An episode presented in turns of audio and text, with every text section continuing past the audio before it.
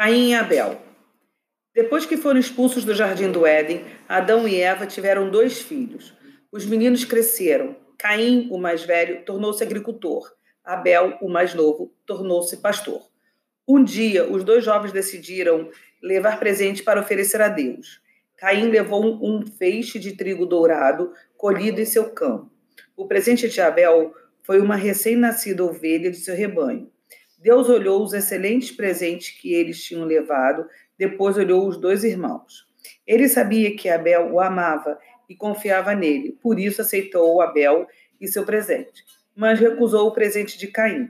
Ele não podia aceitar Caim, porque ele era frio, orgulhoso e teimoso. Caim ficou furioso, fechou a cara e se virou para afastar-se da presença de Deus.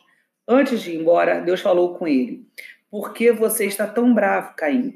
Deus lhe perguntou: Se você tivesse feito o que é certo, agora seria feliz. Eu teria aceitado seu presente.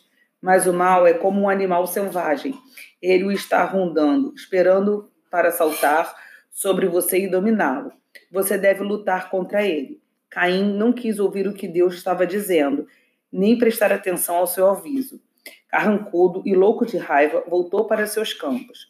Ele odiava Abel, por ser bom e porque Deus estava satisfeito com ele. Deus estava satisfeito com Abel, mas tinha recusado o presente de Caim. Este, com ciúme do irmão, decidiu se vingar dele de alguma maneira.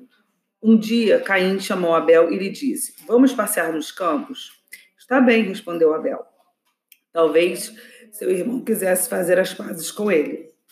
Contudo, enquanto caminhavam, Caim se voltou para o desprevenido Abel e o matou com um golpe violento. Sem olhar para trás, Caim se afastou.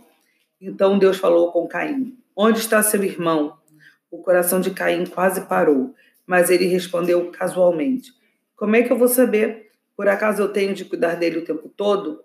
Caim, por que você fez essa coisa horrível? perguntou Deus. Deus tinha visto tudo o que havia acontecido e sabia tudo sobre o ódio e o ciúme de Caim. O sangue do seu irmão Pede justiça, disse Deus a Caim, e este será seu castigo. A terra não produzirá mais nada para você. Você vai vagar pelo mundo pelo resto da vida. Meu castigo é grande demais para eu suportar, disse Caim. Os que souberem o que eu fiz vão me matar. Eu o protegerei, disse Deus. Você não será morto.